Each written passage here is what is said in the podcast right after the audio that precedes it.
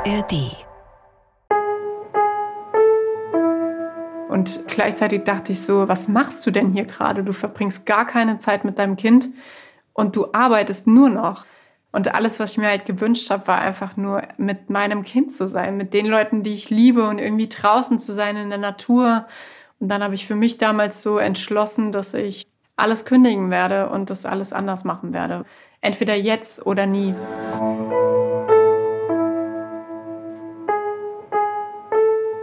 Eltern ohne Filter.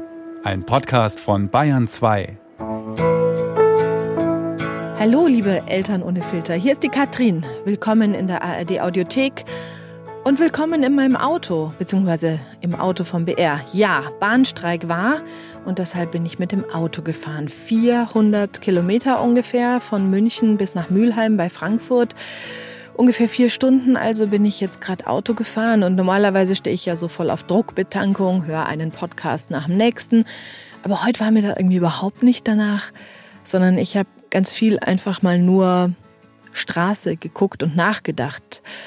Und das war irgendwie cool und ich habe das tatsächlich ein bisschen deshalb gemacht, weil ich heute bei einer Frau zu Gast bin, bei einer Mutter zu Gast bin, Jasmin Böhm, die ja, das zu ihrem Lebensinhalt gemacht hat, auf die Straße zu schauen. Nur nicht bei 130 kmh, sondern bei, naja, so 17, 18 kmh auf dem Fahrrad. Denn die Jasmin, die fährt quer durch die ganze Welt mit ihrem Fahrrad und ihrem Anhänger und da drin sitzt ihr Sohn, der Emil. Und wie das für sie so ist und wie es dazu gekommen ist, darüber will ich mit ihr jetzt sprechen. Ich sehe schon das Häuschen und ich muss sehr dringend aufs Klo. Deswegen gehe ich da jetzt mal rein und freue mich auf sie.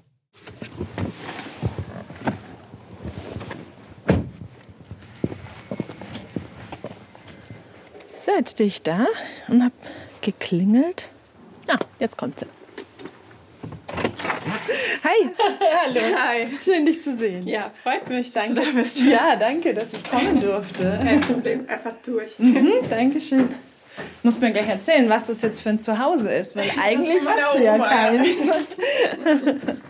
Wo kann ich meine Schuhe? Äh, kannst du anlassen. Anlassen, Also ich habe okay. gedacht, vielleicht da ins Esszimmer, da ist es am gemütlichsten gerade. Esszimmer und gemütlich klingt toll und da steht ja sogar Kuchen. Du bist ja süß. Möchtest du einen Kaffee oder Tee oder irgendwas? Das, was ich am allerdringendsten brauche, ist eine Toilette. Hier, ja. genau. Ich gedacht, nach so einer langen Fahrt. Ja, ja, genau. Und dann nehme ich äh, gerne einen Kaffee. Okay, super. Danke dir. Ich habe gerade im Auto eine kurze Aufnahme gemacht, ein kurzes Hallo und habe gesagt, dass ich diesmal nicht auf der Herfahrt die ganze Zeit Podcasts gehört habe, sondern auch mal ganz viel nix gehört habe. Weißt du warum? Weil ich mich mal so ein bisschen in dich reinversetzen wollte. Ich weiß schon, Autobahn ist nicht das, was du machst, gar nicht. Aber dieses Fahren und sonst nix. Also ich habe ich hab die Doku über dich geguckt, diese Ja. drei halben Stunden. Du hast ja auch keinen Kopfhörer auf, oder? Hörst du irgendwas beim Fahren? Nee, gar nichts. Ich höre auch keine Musik oder so. Genau, Ja, du bist einfach mit dir, ne? ja voll. Dann lass doch da mal einsteigen, weil die Frage drängt sich mir so hart auf. Was passiert mit deinen Gedanken nach 1000 Kilometer Fahrradfahren? Also wie radelst du los? Wahrscheinlich schon noch im Kopf mit, ah, habe ich das eingepackt, habe ich das eingepackt? Ja. ne? Und wo bist du 1000 Kilometer später mit deinen Gedanken? Ja, also da kehrt halt total die Ruhe ein. Also ich weiß noch, auf der ersten ganz großen Fahrradreise, die wir gemacht haben, als wir nach Spanien gefahren sind, da war ich irgendwann an dem Punkt am Schluss, als wir in Spanien waren, wo ich so dachte, über was denke ich denn jetzt eigentlich nach? Weil ich die ganze Zeit so große Fragen meines Lebens so abgearbeitet habe beim Fahrradfahren. Tage, Wochen lang, Monate lang. Dann irgendwann war ich an dem Punkt, okay, jetzt bin ich so im Reinen mit allem. Ich habe nichts mehr, worüber ich nachdenken muss. Das ist alles okay jetzt. Und das war voll verrückt gewesen. Da habe ich so gedacht, was denke ich denn jetzt? Und dann dachte ich so, denk doch einfach mal an nichts. Aber Und? dann, es kam natürlich direkt irgendwas wieder. Ich glaube, an nichts denken ist eine Kunst für sich. Ist es ja auch. Ja. Hast du Momente erlebt, wo du dem nah warst, diesem Nichtsdenken? Ja, auf jeden Fall. Also es ist schon sehr meditativ, wenn man so auf dem Fahrrad ist. Vor allem als Emil dann noch im Anhänger saß, hat er ja auch oft geschlafen. Dann habe ich auch ganz viel einfach nur so der Natur gelauscht, total achtsam, dass man halt einfach so schaut, was sieht man. Das macht man ja sowieso die ganze Zeit. und was hört man und wo ist man hier genau unterwegs. Und ja, man spürt es ganz anders, wenn dann so die Libellen um einen herumfliegen und die Schmetterlinge und so und oder die Sonne auf der Haut. Also es ist so, ja, man spürt einfach die ganzen Sinne wieder so voll anders. Dieses im Jetzt sein. Ne? Genau, ne? ja. Einfach merken, ja. was um einen herum ist und wie. Ja. Ach. ja, da sind wir bei einem meiner beiden größten Gefühle, wenn ich da über dich nachdenke oder dich kennenlernen darf. Neid. Also ich denke, wow, was hat sie da für sich geschafft? Also das darfst du gerne als positiven Neid annehmen, nicht ja. so von wegen, ich gönne es dir nicht, ja. ne? sondern es ist wirklich so, so ein inspirierender Neid irgendwo auch. Und das andere Gefühl ist, oh mein Gott. ja. Nie im Leben könnte ich mir das vorstellen. Ich denke mal, das sind zwei Gefühle, mit denen du häufig konfrontiert bist, oder? Damit ihr den Neid und das Oh mein Gott nachvollziehen könnt, hier kurz ein paar Fakten. Jasmin ist 32, ihr Sohn Emil 5. Seit zweieinhalb Jahren gehen die beiden regelmäßig auf große Reise, für mehrere Monate und bisher immer mit dem Fahrrad. 3000 Kilometer nach Spanien. Da war Emil zweieinhalb. Ein Jahr später wieder 3000 Kilometer bis nach Istanbul. Das ist die Reise, die ihr in der ARD-Mediathek als dreiteilige Doku anschauen könnt. Die ist echt toll. Kleiner Tipp von mir. Link steht in den Show Notes. Und gerade im letzten Herbst, also rund um Emils fünften Geburtstag, da sind sie zusammen ans Nordkap geradelt. Vier, fünf Monate lang. Krass und wow und bewundernswert. Gleichzeitig weckt das auch so ein Memmeme in mir. Übersetzen würde ich das mit der komischen Frage, muss ich das jetzt auch machen, um glücklich zu sein? Nein, das ist natürlich Quatsch. Es ist ja Jasmins Geschichte von der Suche nach ihrem Glück.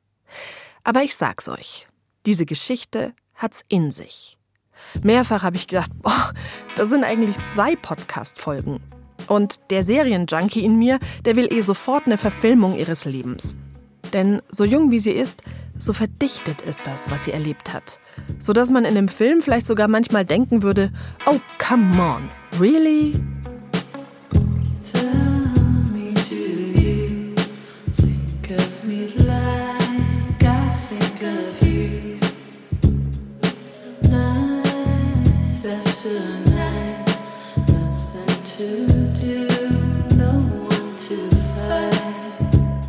Fangen wir von vorne an. Jasmin wächst behütet auf, erzählt von schönen Familienurlauben, aber auch davon, dass ihre Eltern oft streiten.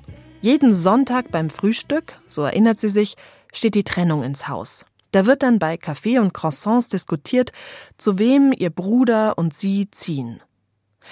Das geht los, da ist Jasmin so fünf, sechs. Wirklich getrennt haben sich ihre Eltern aber erst, als sie schon 17 ist. Das macht was mit ihr. Ja, also ich wollte auf jeden Fall das meinen Kindern ersparen und wollte zu 100 Prozent halt so dieses heile Familienmodell haben. So habe ich es mir mal vorgestellt, halt so Mama, Papa, irgendwie zwei, drei Kinder oder so. Und, und das halt, Streit. genau, kein Streit, alle lieben sich, alle sind super harmonisch und so. genau, so habe ich mir das vorgestellt. ja. Aha. Seht ihr es auch vor euch, dieses sonnige Bild aus der Rama-Werbung, die glückliche Familie? Naja, wer hat davon nicht schon mal geträumt? Nach der Trennung der Eltern jedenfalls ist Jasmins Verhältnis zu ihrem Vater schwierig. Mit ihrer Mutter aber ist sie sehr eng. Wie beste Freundinnen, sagt sie. Als Jasmin 21 ist, bekommt die Mutter die Diagnose Darmkrebs. Kurz sieht's noch nach einem Heilungserfolg aus, aber der Krebs kommt bald wieder, diesmal mit der Prognose unheilbar. Jasmin hat zu der Zeit gerade ihren Bachelor in Soziologie und Kunstgeschichte abgeschlossen. Sie will auf Weltreise gehen, hat dafür schon ihr WG-Zimmer gekündigt. Stattdessen zieht sie zu ihrer Mutter, kümmert sich um sie. Eineinhalb Jahre lang geht das so. Dann sagt ihr die Mutter, dass sie nicht will, dass Jasmin nur auf ihren Tod wartet. Sie will miterleben, was aus ihrer Tochter wird. Jasmin geht also für ihren Master nach Portugal, muss aber nach ein paar Tagen schon wieder zurück. Ihre Mutter kommt ins Hospiz. Jasmin begleitet sie für zwei letzte Wochen. Also es waren keine zwei Wochen, die wir noch normal miteinander verbracht hätten. Es war ganz unheimlich, zum Teil auch da mit ihr gemeinsam. Und dann hat aber meine Familie auch schon so gesagt, meinst du nicht, dass sie irgendwie an dir noch so festhält? Weil das hat meine Mama auch zu mir immer vorher so gesagt, dass sie sich halt Sorgen um mich macht und deshalb irgendwie Angst hat zu gehen. Ich hatte vorher mit Depressionen zu kämpfen gehabt und war da auch in Therapie gewesen, was mir super auch geholfen hat mit der Verarbeitung von der Krankheit meiner Mama. Ich glaube, das war auch noch so ein Punkt, dass sie halt Angst um mich hatte, weil sie wusste, mir geht's so psychisch auch nicht gut oder ging's zumindest vorher und dass ich wieder in so ein Loch zurückfalle. Mhm. Und dann habe ich halt darüber nachgedacht und habe halt irgendwie versucht, dir das einfacher zu machen und dieses Gehen irgendwie leichter zu machen. Und habe ihr halt versprochen, dass ich immer alles tun werde, dass es mir gut geht und dass ich schon klarkommen werde und immer dem Glück folgen werde. Und wenn es bedeutet, dass ich irgendwie immer reise oder was auch immer, dass ich das halt dann auch machen werde.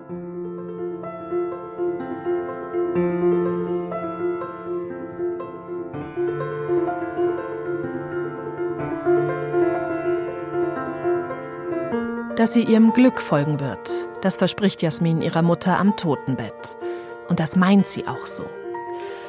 Was sie nicht ahnt, dass dieses Versprechen sie zunächst heftig ins Unglück stürzen wird. So würde es zumindest die Erzählstimme im Filmtrailer ansagen. In echt trifft es das nicht. Unglück. Jasmin ist Opfer geworden. Opfer eines misogynen, paranoiden Mannes, der sie eingewoben hat in eine toxische Beziehung. Und ich warne euch vor, das, was jetzt kommt, ist nicht leicht zu verdauen. Und dann bist du zurück nach Portugal gegangen. Genau. Eigentlich wollte ich auf diese Weltreise gehen. Portugal war dann halt so ein Kompromiss, damit meine Mama das noch irgendwie mitkriegt, dass ich so halt im Ausland bin, surfen und am Strand lebe und so weiter. Das, was sie halt immer auch dachte, was mich glücklich machen würde. Und irgendwie dachte ich dann so, der Master hat noch nicht mal angefangen, Mama ist schon tot quasi, aber irgendwie, was mache ich denn jetzt? Nee, ich bleib jetzt einfach mal hier. Vielleicht tut's mir auch gut, jetzt hier an einem Ort zu sein und vielleicht hatte das irgendeinen Sinn, dass ich hierher kommen sollte. Keine Ahnung. Und rückblickend hatte es einen Sinn? Ja, also wäre ich nicht da, hätte ich Emil jetzt nicht gehabt. Also von daher bin ich froh, dass alles so gekommen ist, wie es war, ja. Du hast dort den Papa von Emil kennengelernt. Genau, ja. Da habe ich am Anfang halt gedacht, so, erst recht hatte das einen Sinn gehabt, dass ich da hinkomme und das irgendwie so das Geschenk meiner Mama oder wie auch immer, jetzt den Partner zu finden und so krass verliebt zu sein mhm. und so, das hat sich am Anfang so angefühlt, wow, das war alles richtig, dass ich hier bin, das sollte alles so kommen. Ja. Große Nähe. Genau, ja. Mhm. Und halt auch dieses Gefühl von gar nicht mehr alleine zu sein und so, also so total den Halt in ihm gefunden, in dem ganzen Chaos in meinem Kopf so. Jasmin hat auch ein Buch über ihre Geschichte geschrieben. Der Titel Hallo Glück, dich gibt's ja doch. Auch das Buch verlinke ich euch in den Show Notes. Darin nennt Jasmin den Vater von Emil Pedro. In echt heißt er anders. Auch wenn sie in unserem Gespräch für diesen Mann gar keinen Namen verwendet, übernehme ich das mal. Also, Jasmin ist 25, allein in Portugal und schwer verliebt. Weil sie aus ihrer Studi-WG raus muss und ja eh ständig bei Pedro ist, zieht sie nach kurzer Zeit bei ihm ein. In ihr großes Liebesglück schleichen sich manchmal kleine Trübungen. Wenn Pedro einen älteren Autofahrer aus dem Nichts zur Schnecke macht, weil der so langsam einparkt. Dem Alten eine Lektion erteilen, nennt er das. Jasmin schämt sich in Grund und Boden, würde aber wegen sowas die Beziehung nicht beenden. Dann fährt Jasmin in den Urlaub. Ein Surftrip im Süden Portugals.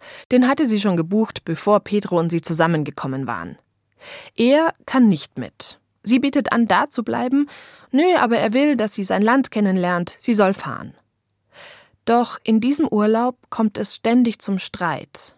Unter anderem hört er beim Telefonieren Stimmen bei ihr im Hintergrund und wirft ihr vor, ihn zu betrügen. Sie bricht den Urlaub ab, fährt zu ihm, will reden.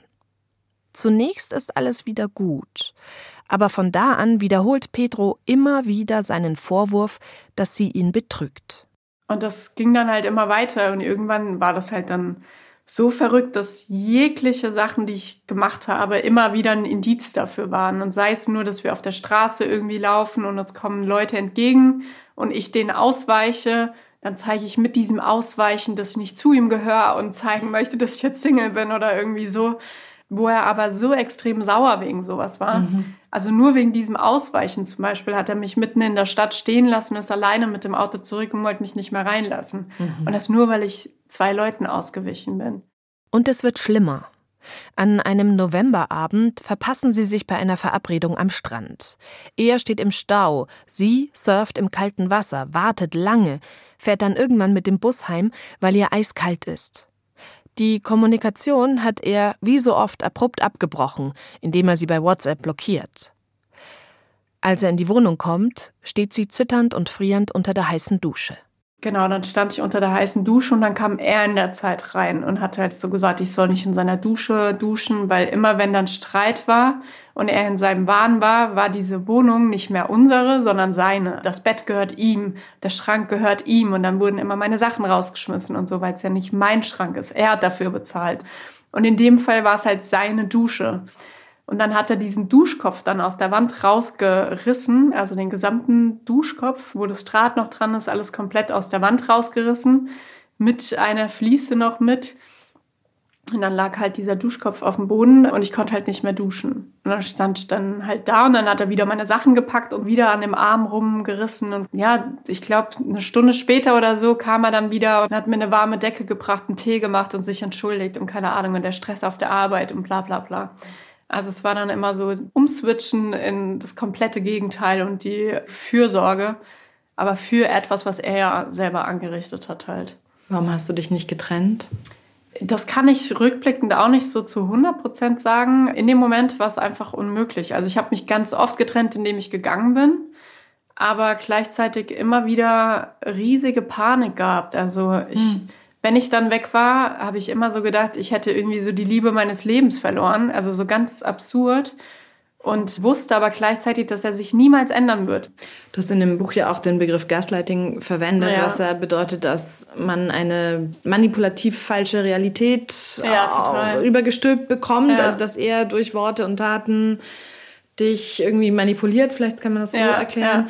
Ähm, würdest du sagen, dass dieser Gedanke, dass du ohne ihn nicht glücklich bist oder nicht leben kannst sogar. Ja. Hast du ja gesagt, dass der auch durch so eine Art Brainwash seinerseits entstanden ist? Das kann schon sein, auf jeden Fall. Also es war wirklich am Ende war ich so, dass ich nicht mehr wusste, ob meine eigenen Gedanken wahr sind. Also ich habe irgendwann alles selber angezweifelt, weil mhm. also ich habe mich dann auch damals schon reingelesen, warum das so ist, was da also in meinem Kopf gerade los ist. Also reingelesen in toxische so, Beziehungen genau, und so Manipulation und so weiter. Zum Beispiel war sein Satz immer, dass das Kind nicht ihm ist, wenn wir Streit hatten. Also als ich schwanger als war. Als du dann schwanger warst. Genau, dass ich ihm da auch fremd gegangen bin. Und ich war halt gar nicht mehr irgendwo gewesen. Ich kannte gar keine Leute mehr in Portugal. Ich hatte gar nichts mehr.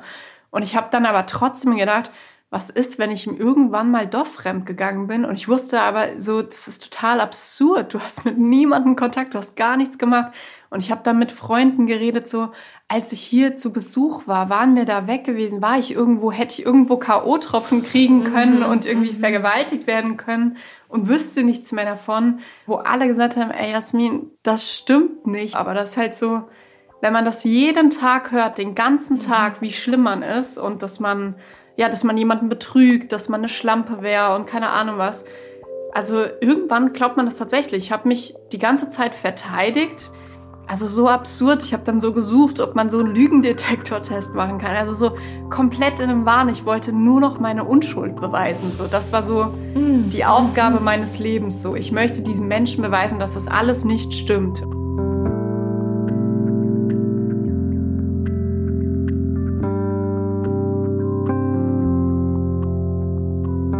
Hey, ich hoffe, es geht euch noch gut. Ich weiß, das ist echt hart zu hören, was Jasmin da erzählt. Mir schnürt's da voll die Kehle zu. Und ich habe selbst keine Gewalt erfahren. Wenn es euch da anders geht oder wenn Jasmins Geschichte in euch irgendwas auslöst, dann holt euch Hilfe. Sprecht mit Freundinnen oder Menschen, die euch da professionell begleiten können.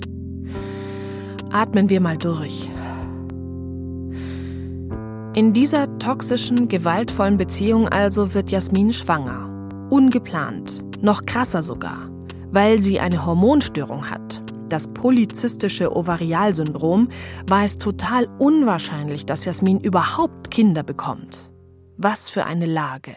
Und für mich war halt dann so die Frage so, okay, ich will nicht schwanger von diesem Mann werden, weil ich weiß, ich werde zu 100 Prozent nicht mit dem zusammen sein.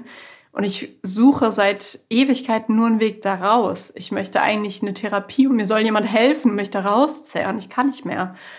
Und das habe ich halt auch so mit meinem Papa damals besprochen, als ich ihm gesagt habe, dass ich schwanger bin und habe gesagt, ich mache das nicht mit ihm, ich möchte mich nur trennen, ich kann nur nicht.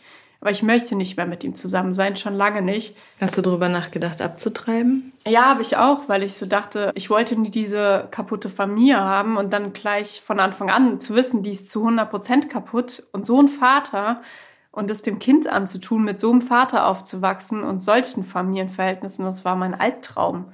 Und ich habe dann auch so gedacht, so ja, und wenn ich mich trenne, dann werde ich nie wieder einen Partner finden mit einem Kind und keine Ahnung, dann mhm. werde ich nie wieder diese ja. heile Familie haben, die ich mir so lange gewünscht habe. Ja. Ich bin auch zur Beratungsstelle gefahren wegen der Abtreibung und saß dann da beim Auto und habe so geheult und habe gedacht, ich will aber dieses Kind behalten. Ich bin so glücklich, schwanger zu sein und fand es einfach so toll, dass, dass das doch geklappt hat. Das war halt für mich wie so ein Wunder und ich dachte halt so, ich will dieses Kind, aber ich will nicht diesen Vater. Auch noch in der Schwangerschaft leidet Jasmin in der Beziehung. Mehrfach schmeißt Pedro sie aus der Wohnung, mehrfach schubst er sie, sodass sie mit dem Bauch gegen Möbel fällt. Dreimal lässt sie sich im Krankenhaus untersuchen, ob alles in Ordnung ist. Im Nachhinein, sagt sie, ist es ein Wunder, dass bei dem ganzen Stress trotzdem alles gut gegangen ist. Trennen kann sie sich nicht. Aber sie beginnt, das Verhalten von Pedro zu dokumentieren, filmt seine Ausbrüche. Beweise, die zunächst für sie selbst sind, um sich zu glauben, die sie aber auch ihm zeigt, damit er es mit seinen eigenen Augen sieht, wie er sich verhält. Und die sie schließlich auch vor Gericht verwenden wird.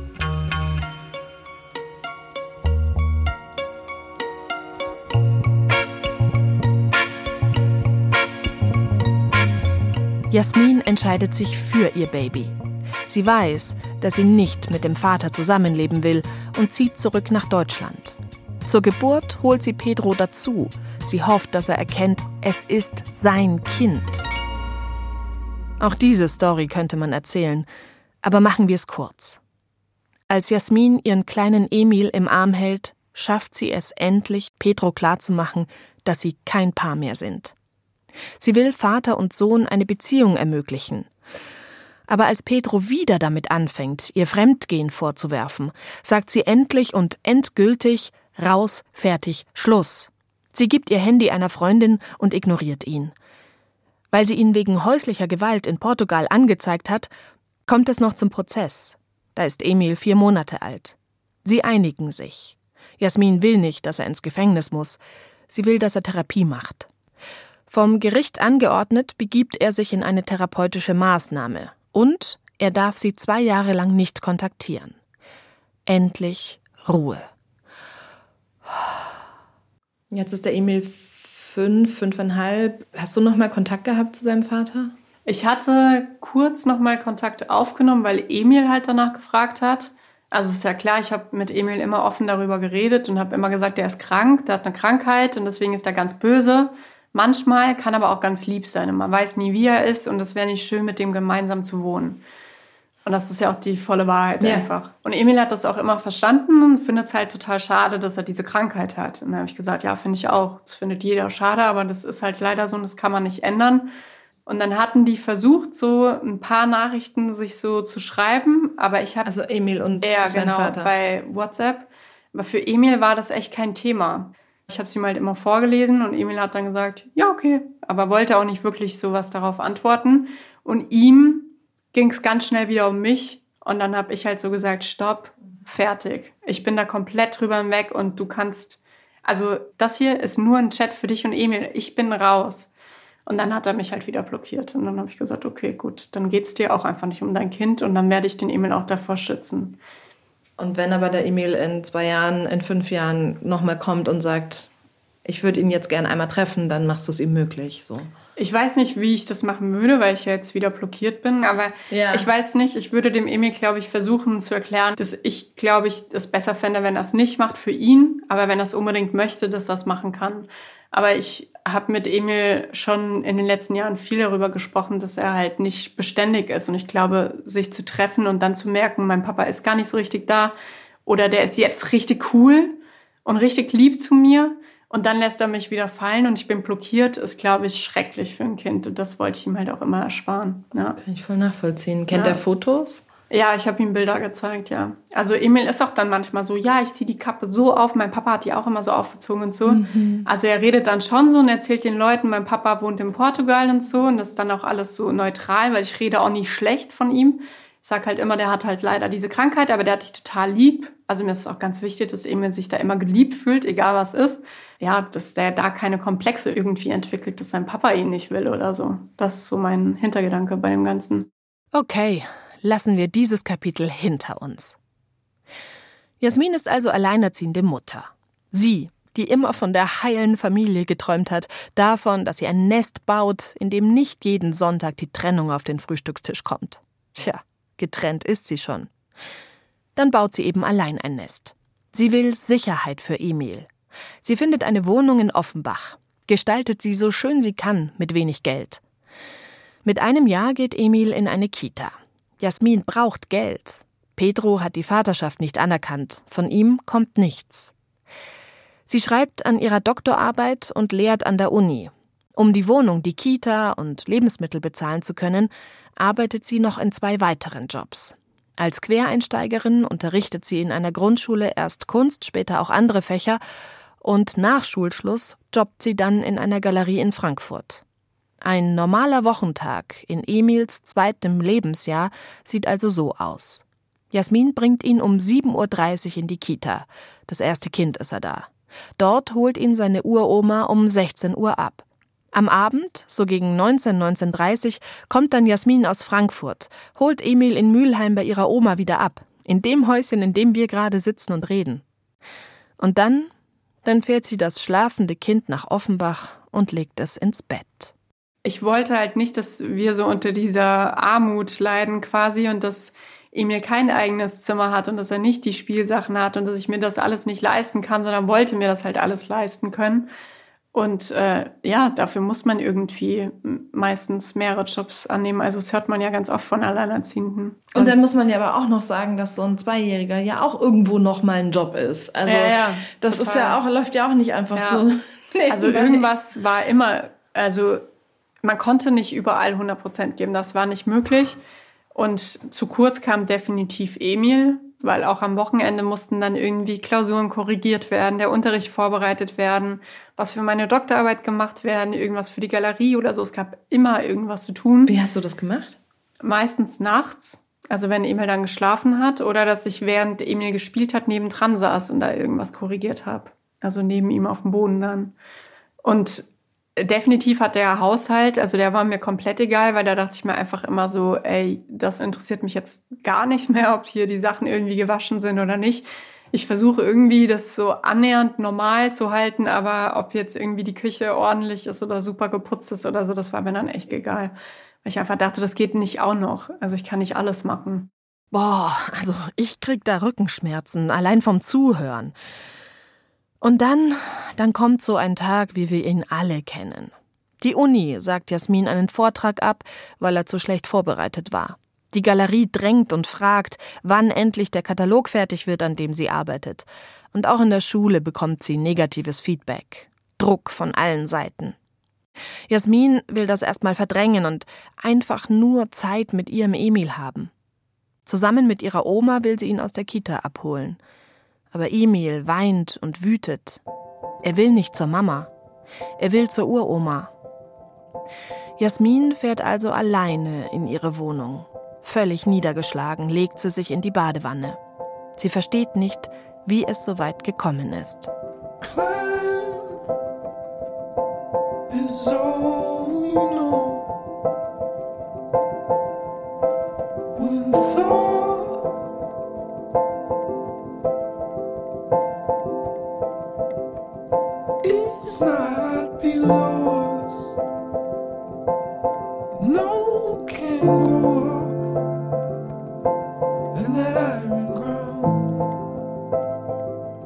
Ich war früher immer viel am Reisen und war immer so in diesem Leb im Moment und so und, und eben nicht so diesem Karriere hinterherjagen. Das war noch nie so mein Ziel im Leben gewesen. Und gleichzeitig dachte ich so, was machst du denn hier gerade? Du verbringst gar keine Zeit mit deinem Kind. und du arbeitest nur noch. Ja, das hatte mich sehr belastet. Und dann war ich in der Badewanne und habe halt darüber nachgedacht und mega aufgelöst, total geweint und habe dann auch an das Versprechen, das ich meiner Mama damals gegeben hatte, am Sterbebett gedacht und halt Dass so. Dass du dein Glück genau. immer suchen wirst. Ja. Und, und, du hast gemerkt, du bist nicht glücklich. Nicht. Ja. Und ich bin da so weit von entfernt, wie es nur sein könnte. Und gerade wenn ich auch darüber nachdenke, dass das Leben jederzeit vorbei sein kann, was ich ja damals sehr gut miterlebt habe, dann hat es mir halt einfach so gezeigt, ey, es könnte auch sein, dass dein Leben jederzeit vorbei ist. Und was würdest du dir denn dann wünschen? Und alles, was ich mir halt gewünscht habe, war einfach nur mit meinem Kind zu sein, mit den Leuten, die ich liebe und irgendwie draußen zu sein in der Natur. Und dann habe ich für mich damals so entschlossen, dass ich alles kündigen werde und das alles anders machen werde, weil ich irgendwie so das Gefühl hatte, entweder jetzt oder nie. So kann es nicht weitergehen, ja. Du liegst in der Badewanne, weinst und sagst, ab morgen alles anders. Ja. Krass. Ja. Also ich könnte mir vorstellen, dass ich auch in der Badewanne liege und sage, ab morgen alles anders. Und dann stehe ich morgen auf und mache alles wie immer. Ja, ja. Aber das war bei dir nicht so. Nee, und ich glaube, es liegt daran, dass diesen Moment, also dass ich mir das schon öfter vorgenommen hatte, es zu ändern. Es war ja nicht das erste Mal, dass ich dachte, das ist zu viel. Aber in dem Moment Emil einfach so zu verlieren quasi und ich bin hatte halt wirklich das Gefühl, ich verliere ihn dadurch. Okay, was hast du dann gemacht am nächsten Tag? Ja, ich habe dann gekündigt überall. Ja.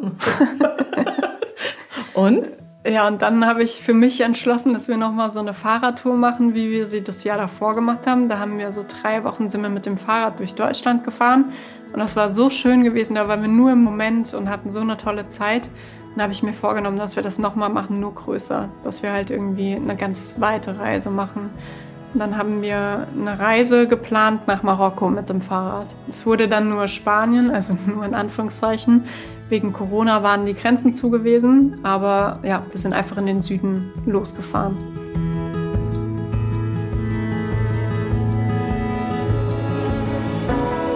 Jetzt oder nie. Was für ein Befreiungsschlag, oder?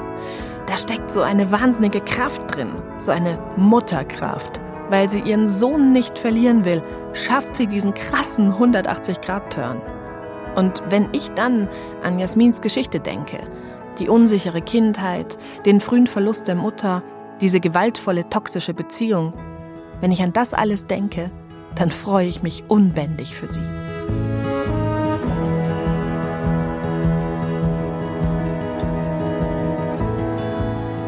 Was macht Jasmins Geschichte mit euch? Habt ihr schon das Kündigungsschreiben aufgesetzt und die Reifen vom Fahrradanhänger aufgepumpt? Wie immer freue ich mich über eure Mails und Nachrichten. Bei meiner letzten Folge waren es echt einige. Danke nochmal. Ich schreibe auch immer zurück. Was auch noch cool wäre, kommt in unsere Community bei Insta, wenn ihr nicht eh schon dort seid. Und abonniert bitte unseren Podcast in der ARD Audiothek oder da, wo ihr uns hört. Dann verpasst ihr keine Folge und wir werden noch besser von anderen Eltern gefunden. Merci! Herzchen gehen raus. so.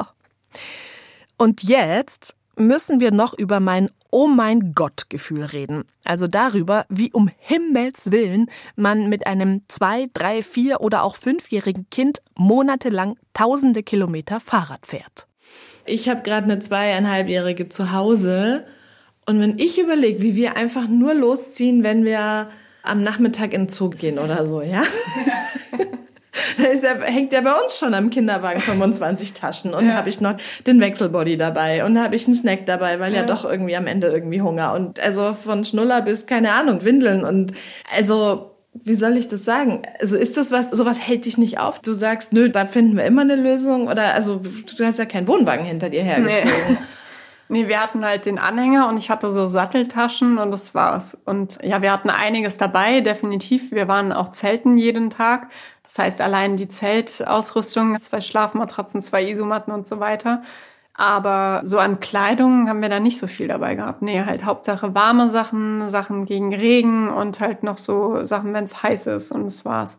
Weil ich denke immer so, wir sind ja in der Zivilisation, also wenn wir irgendwo sind und irgendwas brauchen, dann, also es gibt die ganzen Läden, die es hier gibt, gibt es auch in Frankreich und in Spanien, dann gehe ich da halt einfach hin und kaufe was. ja klar, das denke ich nicht, wenn ich in den Zoo fahre, denke ich ja. nicht, zur Not kaufe ich unterwegs, dann packe ich es ein. Das ja, nee, macht Sinn, ja, okay, okay. Und also meine zweieinhalbjährige Tochter ist gerade voll auf dem Trip, ich will alles selber machen. Und wenn die nicht im Kinderwagen oder auf dem Radl sitzen will, sondern selber will, dann habe ich ein Problem. Ja. Hat Emil, also es gibt ja die Kinder, die auch voll gerne so im, im Fahrradanhänger sitzen. Ja. Ist er eins von diesen Kindern gewesen. Ja, er war damals definitiv eins von den Kindern. Also der saß da einfach so gerne drin, dass selbst wenn wir ankamen, saß der manchmal noch weiter da drin und hat einfach noch weiter da drin gespielt. Ich dann auch gesagt, willst du mal aus diesem Anhänger rausgehen? Also als er echt nur in dem Anhänger war, er konnte da auch schon Fahrrad fahren und hat dann gesagt, das nächste Mal, wenn wir das machen, möchte er sein Fahrrad dabei haben. Und das haben wir dann auch mitgenommen. Aber das war dann, die Reise nach Istanbul. Genau, ja. Die da war dann ein Jahr später. Da gibt es ja die älter. Filmaufnahmen und ich habe es ja nicht geglaubt, als ihr da gefeiert habt, dass er an einem einen Tag 37 Kilometer ja. selbst gefahren ist. Ja, das war verrückt. 37 Kilometer mit, da war er gerade vier geworden. Ja, genau. Das ist. Ja, der hat da richtig Lust dran, ja. Aber damals saß er nur in dem Anhänger, als wir nach Spanien sind und das fand er auch nicht schlimm. Also wir haben super oft angehalten natürlich dann, viel öfter als wir es heute jetzt machen. Da musste man halt auch echt an jedem Spielplatz damals noch halten. Wie war das für dich? Hat dich das gestört? Hat dich das genervt? Nee, gar nicht. Ich fand das mega cool, weil ich einfach so durch ihn so voll die Entschleunigung bekommen habe. Also wäre er nicht da gewesen, hätte ich alles viel schneller gemacht, viel mehr Kilometer gemacht. Und ich komme auch so aus dem Leistungssport. Also ich wette, ich hätte da so eigene Challenges mir selbst gemacht, wie schnell ich irgendwo ankomme und wie viel kmh ich fahre und so. Aber durch ihn war das halt eh alles egal. Und dann war das einfach ultra cool, so bei jedem Schaf stehen zu bleiben, bei jeder Kuh und keine Ahnung. Also dadurch hat man irgendwie die Welt auch anders nochmal gesehen und man muss mit Kind auch oft umplanen, weil man diese großen Straßen nicht fahren kann. Dann sind wir halt immer so Umwege durch so Felder gefahren, wo es noch langsamer ist. Ich muss gerade an die Surferin denken, weil ich gerade so dieses Bild im Kopf habe dass du dich der Welle angleichst, weißt du, dass du so auf der Welle reitest, wie sie halt ist und ja. dass du irgendwie auf Emils Wellenlänge oder wie man es nennen ja. mag, ne? Also ja, er, schön. er weibt einfach so, wie er halt ist und wie Kinder einfach sind. Er ist einfach eher. Und natürlich ist es so ein Zusammenspiel zwischen euch beiden und also ich, ich muss ganz oft lachen, wenn ich dran denke, dass Kinder ich habe es auch als Kind so empfunden, immer muss ich machen, was du sagst, Mama, Papa. Ja. Und Eltern umgekehrt empfinden das aber genauso. Immer muss ich machen, ja, ja, was mein Kind will. Und eigentlich ist es ja genau dieses, ne? Ich komme dir einen Schritt, du kommst mir einen Schritt entgegen. Und so habt ihr dann gemeinsam halt dann dieses Abenteuer oder diese Abenteuer begonnen. Ja, voll. Und irgendwie war das auch alles so völlig entspannt. Also wir waren beide super ausgeglichen und so, es hat so voll harmoniert. Also wir haben Vorher, als er so in den Kindergarten musste, uns immer wegen so Kleinigkeiten im Alltag gestritten, also in Anführungszeichen gestritten, aber es gab Diskussionen manchmal, wenn er sich anziehen musste oder was er genau für Socken anzieht oder was für ein T-Shirt, was für ein Druck da drauf ist und so.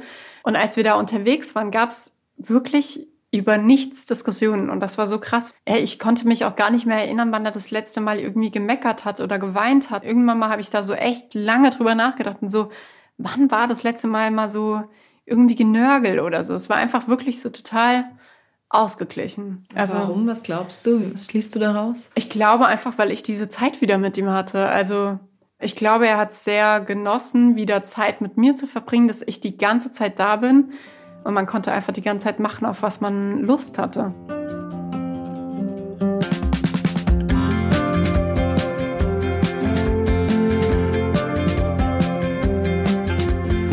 Übrigens, seit Jasmin und Emil von ihrer ersten Tour nach Spanien zurück sind, weiß sie, dass sie auf gar keinen Fall wieder in ihr altes Leben will. Sie will ihre Freiheit behalten und findet Möglichkeiten, sich zu finanzieren. Waren es auf der Spanien-Tour eine Steuerrückzahlung und ein rückwirkendes Stipendium für ihre Masterarbeit, sind später ein Buchvertrag, Vorträge und Kooperationen auf Instagram dazugekommen. Immer mal bekommt sie auch Spenden. Außerdem lehrt sie weiter an der Uni, online halt. Sparsam lebt sie sowieso und sie hat sich noch weiter befreit. Seit Mai 2023 hat Emil keinen Kindergartenplatz mehr. Wenn sie in Deutschland sind, dann ist er zu Hause oder trifft die Uroma oder den Opa. Und zum Jahreswechsel, also gerade erst, hat sie nun endgültig das Offenbacher Nest gekündigt. Deshalb treffe ich sie auch im Haus ihrer Oma, weil Jasmin und Emil gerade keine Wohnung mehr haben. Sie wollen die anderthalb Jahre, die ihnen bleiben, bis Emil in die Schule kommt, noch für eine lange, große Reise nutzen. nach Asien und Australien, soweit es geht auf dem Landweg. Neun bis zwölf Monate, aber ohne Fahrrad diesmal, sondern mit Zug und Bus. Öfter mal länger an einem Ort bleiben, damit Emil auch Zeit mit anderen Kindern verbringen kann. Und dann noch mal ein halbes Jahr radeln in Australien oder Neuseeland.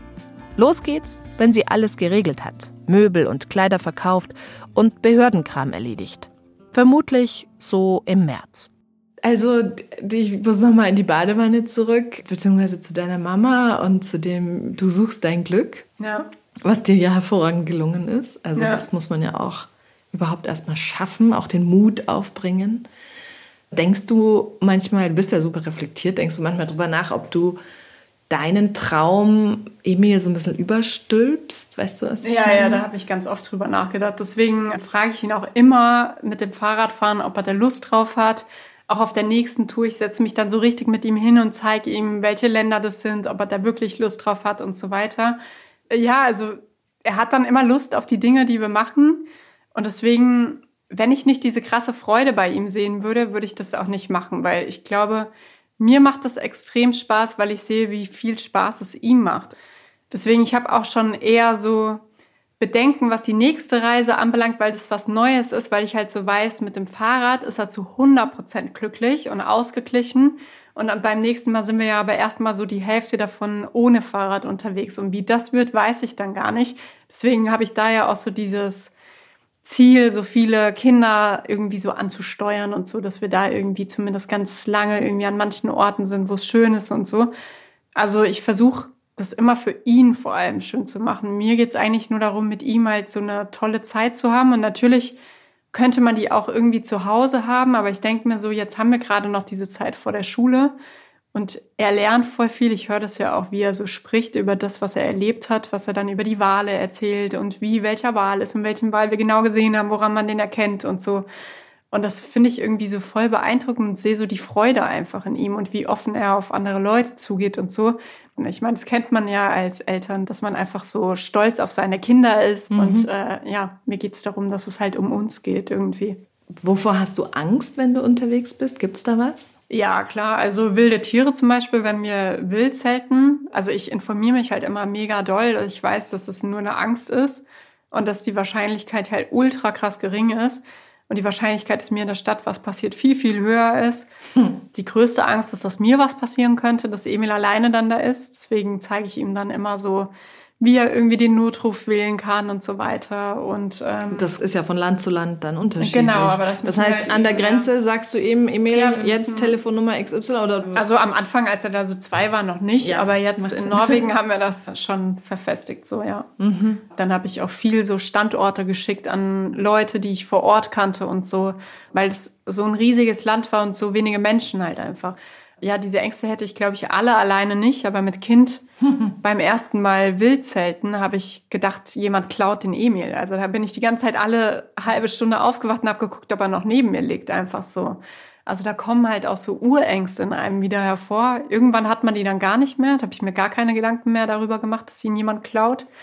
Aber ja, also man kämpft viel gegen so Ängste und wenn ich merke, die Angst ist berechtigt, dann ändere ich die Route oder nehme einen Zug oder so. Das Wann war sie denn mal berechtigt? Zum Beispiel, wenn es irgendwie zu steil ist, zu einsam oder so, dass wir dann da auch dann teilweise einen Zug mal ein kurzes Stück genommen haben, weil ich irgendwie dachte, das ist zu gefährlich oder die Straße zu gefährlich war. Das ist eigentlich Verkehr. so das, Genau, ja. Also bei Straßen ist so das, wo ich am häufigsten so nachschauen muss und am meisten überprüfen muss, mit Leuten reden muss auf Google Maps fahre ich dann immer die Spur dann schon so nach und gucke, wie breit der Seitenstreifen ist. Erinnert ihr euch noch an meine erste Frage, die ich Jasmin gestellt habe? Was sie da so denkt, wenn sie 1000 Kilometer Fahrrad gefahren ist? Das habe ich sie am Ende nochmal gefragt. Also die erste Tour zum Beispiel war ganz viel über meine Mama nachgedacht, über den Tod, nochmal über die letzten Momente mit ihr mhm. und dann ganz zum Schluss auch über die Beziehung zu Emils Papa, weil ich dafür einfach vorher gar nicht die Kraft hatte, mhm. da so intensiv drüber nachzudenken und das immer vor mir weggeschoben habe. Ich war froh, dass da kein Kontakt war und ich das vergessen konnte. Aber dieses Vergessen war halt kein richtiges Verarbeiten. Mhm. Und deswegen bin ich da nochmal so richtig tief eingetaucht dann so. Das ist ja dann fast schon ein Fühlen, oder? Also Gefühle ja. zulassen. Ja, ja, voll. Und auch äh, wieder Wut zu empfinden, aber dann mhm. auch irgendwie Trauer in Ordnung zu finden und so. Und dann auch irgendwie sich selbst zu vergeben, weil bei mir war ganz oft so eine Scham auch gewesen, warum ist das passiert und wieso hast du das zugelassen, wieso hast du dich nicht getrennt? Und da irgendwie mir so zu vergeben und zu sagen, ey, du warst da gefangen, du wurdest manipuliert, du wusstest nicht mal mehr, was richtig und falsch ist und hast deinen eigenen Gedanken nicht mehr getraut wie hättest du dich denn da trennen sollen? Und du warst allein in einem fremden Land, ohne deine Freunde, Familie und sonst was. Hier zu Hause wäre das vielleicht einfacher gewesen.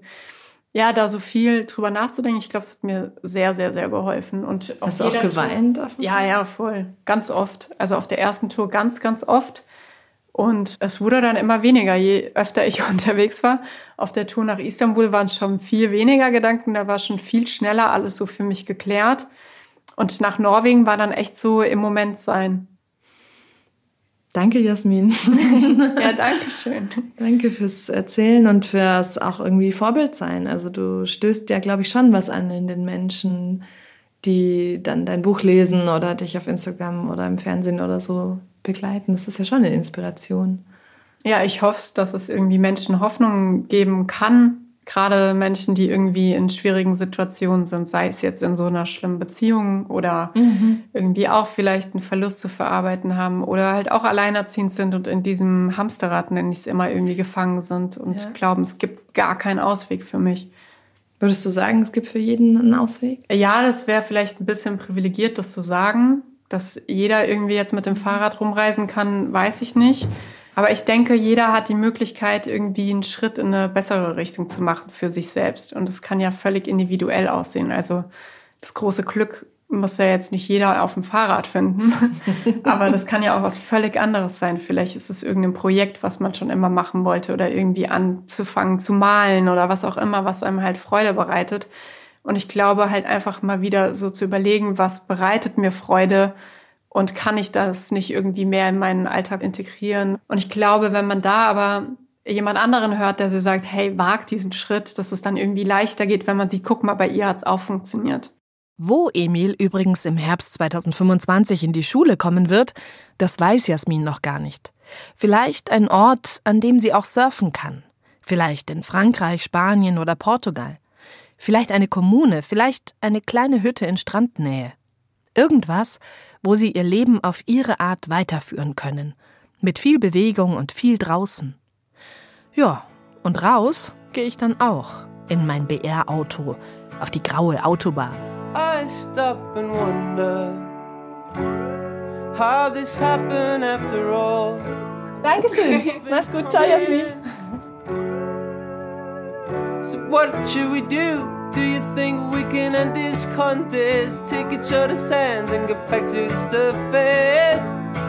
Then let's quit this contest and get back to the surface. Eltern ohne Filter ist ein Podcast von Bayern 2. Jeden Freitag gibt's eine neue Folge in der ARD Audiothek. Ich bin Katrin Hasselbeck und an dieser Folge haben mitgearbeitet Marlene Mengi Recherche, Jutta Prediger Redaktion und Michael Heumann Produktion. Ich mach's mir jetzt schön. Und ihr auch, okay? Alles Liebe, eure Katrin. Und hier kommt wie immer noch ein Podcast-Tipp, speziell von uns für euch ausgesucht.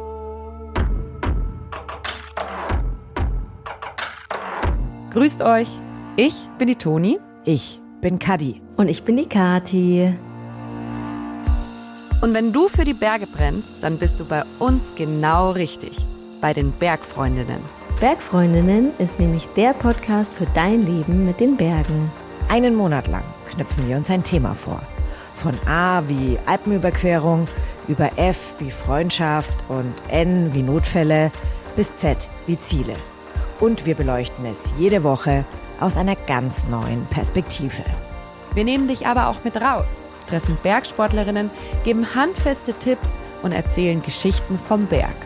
Den Bergvollen Podcast gibt es jeden Donnerstag in der ARD Audiothek und natürlich überall dort, wo es Podcasts gibt.